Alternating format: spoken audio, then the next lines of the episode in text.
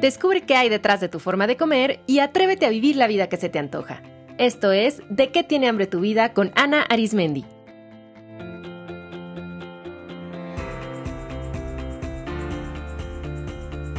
Este es el episodio 297, Miedo al vacío.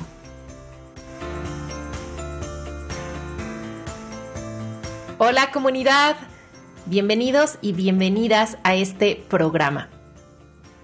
Quiero iniciar haciéndoles nuestra pregunta maestra. ¿De qué tiene hambre su vida en este momento? Reciban lo primero que haya llegado y mediten sobre su respuesta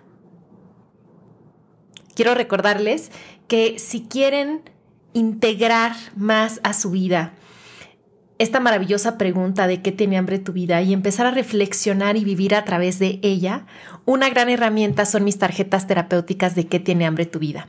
Es un mazo de 52 tarjetas, cada una representa a un hambre o necesidad o deseo distinto y también están acompañadas de un libro el cual explica cada una de las tarjetas y además también cómo utilizarlas y da diferentes herramientas.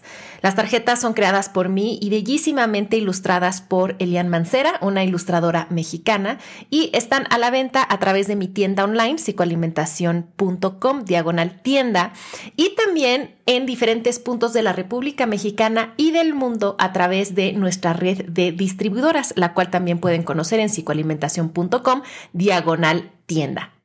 Me encanta siempre que en redes sociales me etiquetan para compartirme las formas creativas en las que están utilizando sus tarjetas.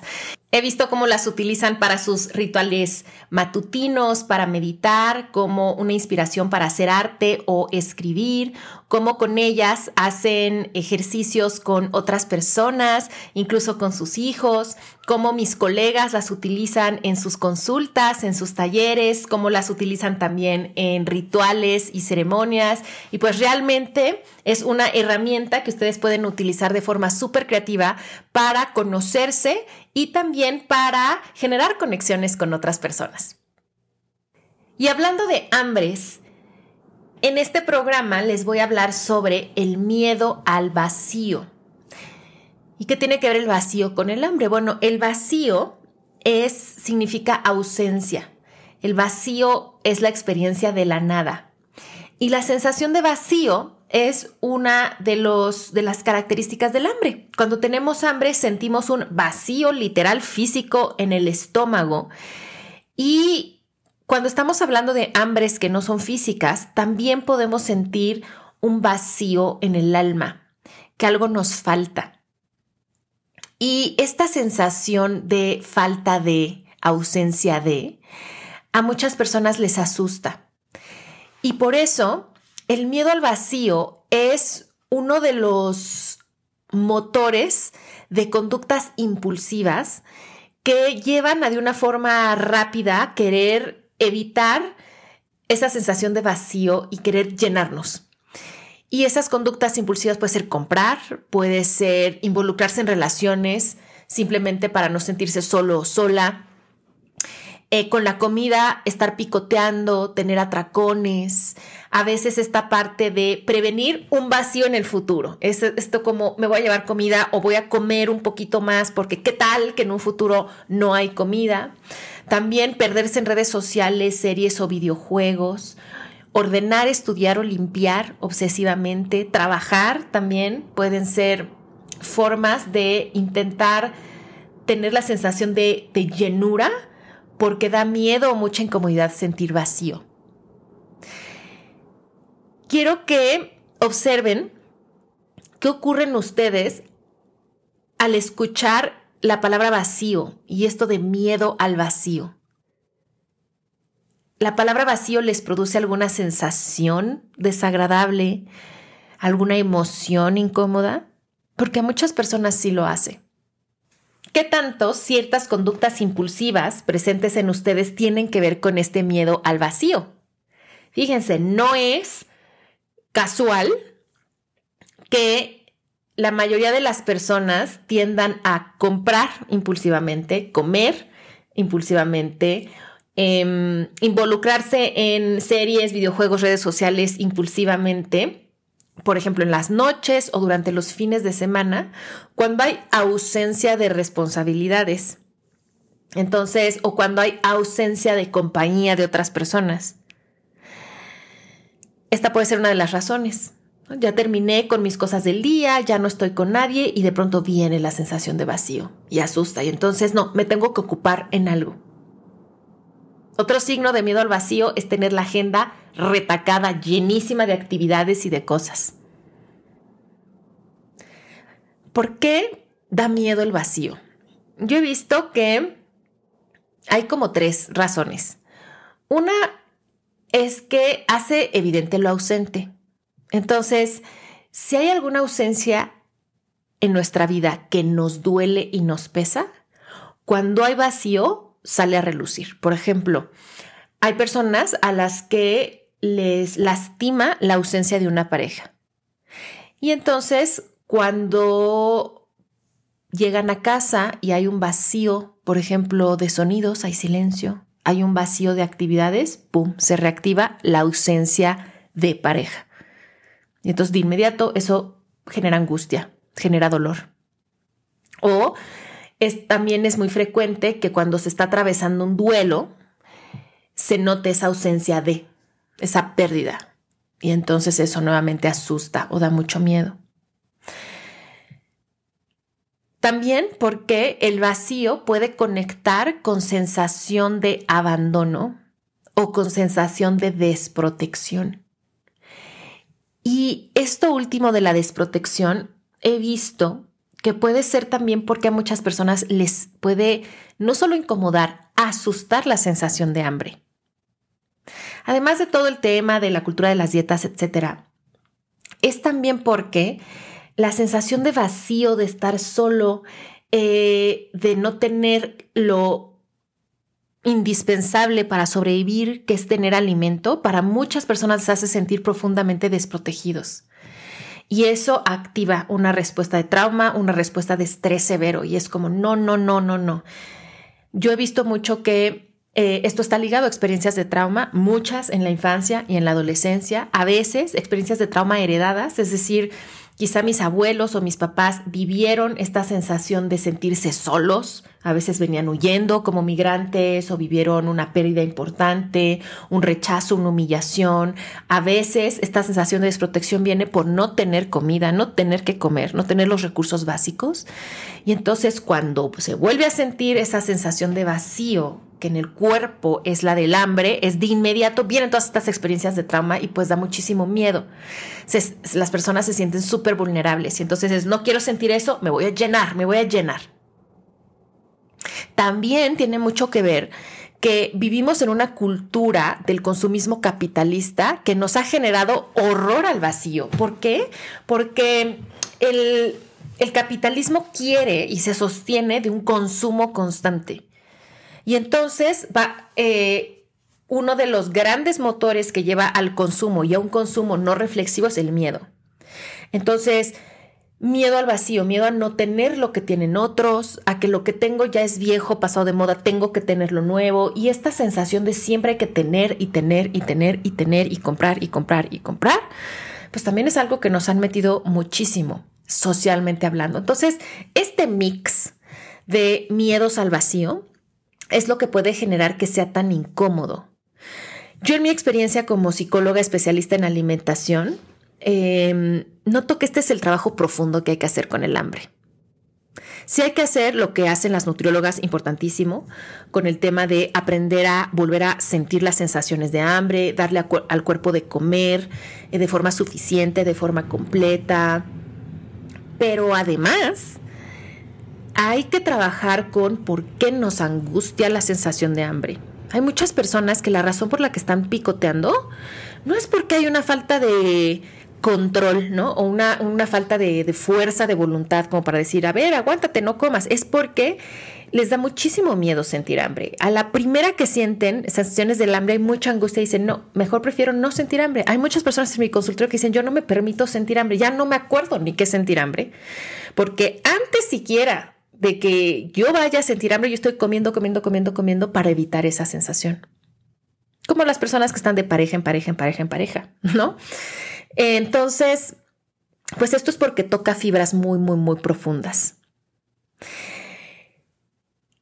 ¿Y por qué es importante trabajar con este tema del vacío? Porque para mí el vacío es uno de los grandes maestros de nuestra vida. Para mí lo ha sido. Porque el vacío es el escenario en el que se puede manifestar nuestro ser. Porque, miren, un primer paso para reconciliarnos con el vacío es resignificarlo. En vez de resignificarlo como es la ausencia de, la falta de, la nada, ¿qué tal si pensamos al vacío como que el vacío representa espacio? Y como hay espacio, hay posibilidad. Porque donde hay espacio, hay posibilidad de decidir qué hacemos con ese espacio. Donde ya todo está lleno, no hay nada que hacer, no cabe nada nuevo, ya nada entra. Pero donde hay espacio, hay posibilidad. Como les decía, el vacío es el escenario en el que se puede manifestar nuestro ser, porque en el vacío es donde deja de haber ruido, donde ya no hay distracciones. Y cuando ya no hay todo ese ruido externo y todas esas distracciones, lo que surge en el vacío somos nosotros mismos, nuestra voz, nuestras emociones, nuestras sensaciones. El vacío es el único espacio donde podemos escucharnos, donde podemos sentirnos y por lo tanto donde podemos descubrir quiénes somos. Yo pienso que el vacío es un espejo. A mí si me dijeran, a ver, una imagen de un... ¿Cómo te imaginas que es el vacío? ¿No?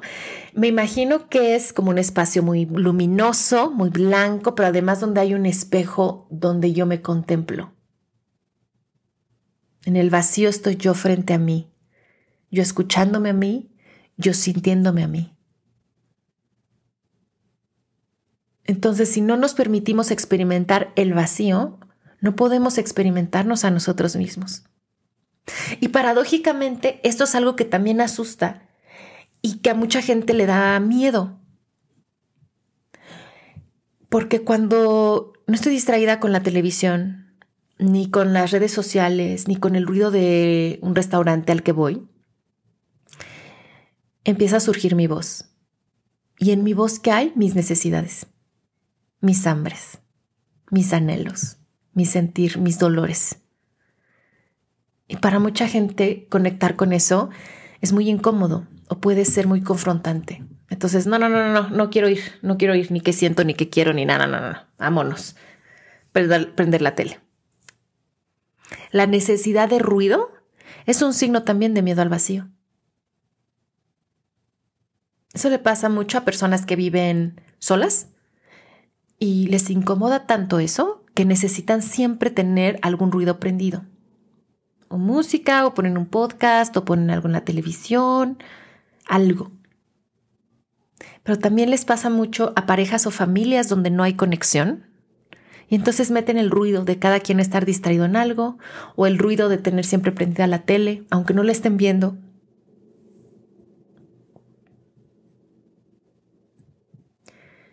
¿Cómo podemos cultivar el importante vacío? Para mí, algo que mm, practico muy conscientemente en mi vida es darme espacios de vacío y he notado que es en el vacío donde me viene la claridad, las ideas. Por eso yo cada año religiosamente hago un retiro conmigo misma en mi cumpleaños. Para mí ese es mi mayor regalo, darme ese espacio de vacío.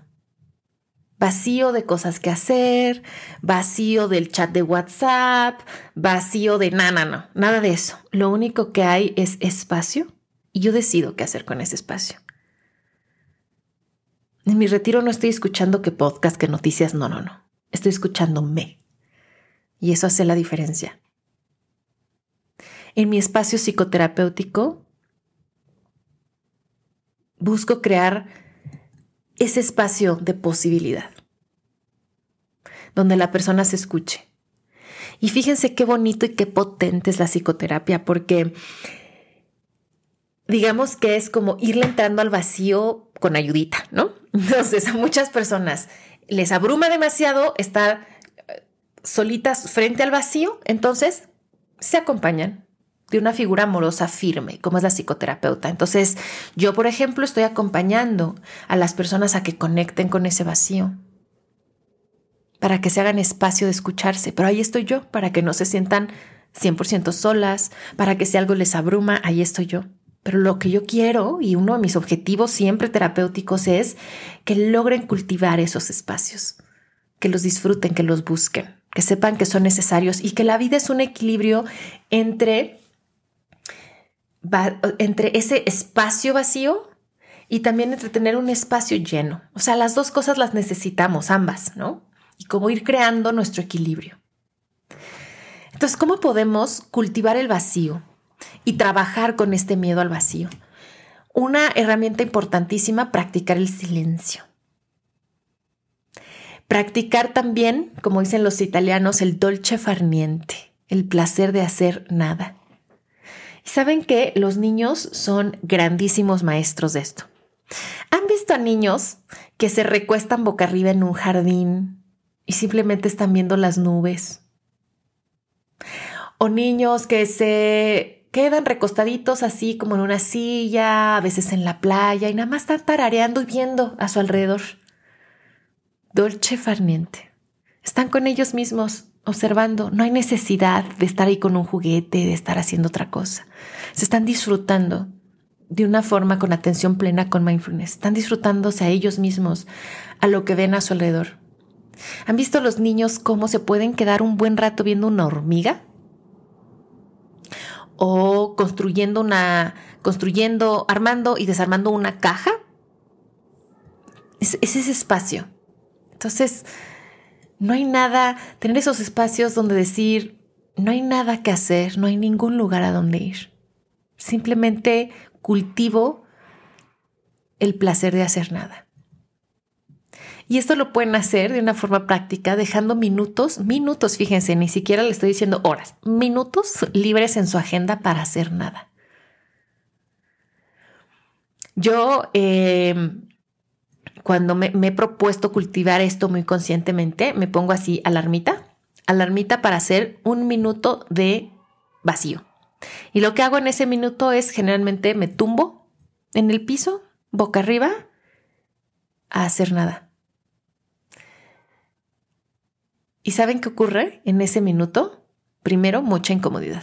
Luego, luego tengo comezón, tengo sed, tengo hambre, quiero hacer pipí, eh, ya me dolió la espalda, no es que hace frío. Luego también surge urgencia, urgencia por agarrar mi teléfono, eh, o sea, una inquietud. Porque a nuestro cuerpo-mente, que, no es, que está acostumbrado a tantos estímulos, al inicio el vacío es como, ¿y esto qué es?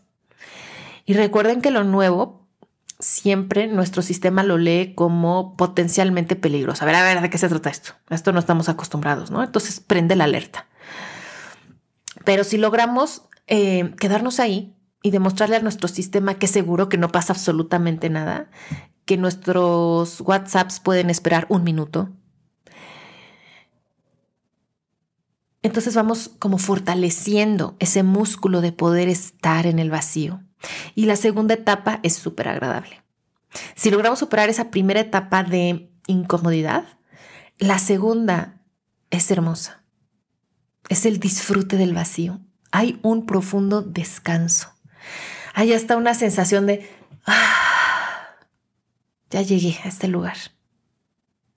Y lo que al principio eran sensaciones, pensamientos y emociones incómodas, en la segunda fase las podemos explorar con curiosidad de, ah, qué interesante que me duele el hombro, no había notado que estaba muy tensa.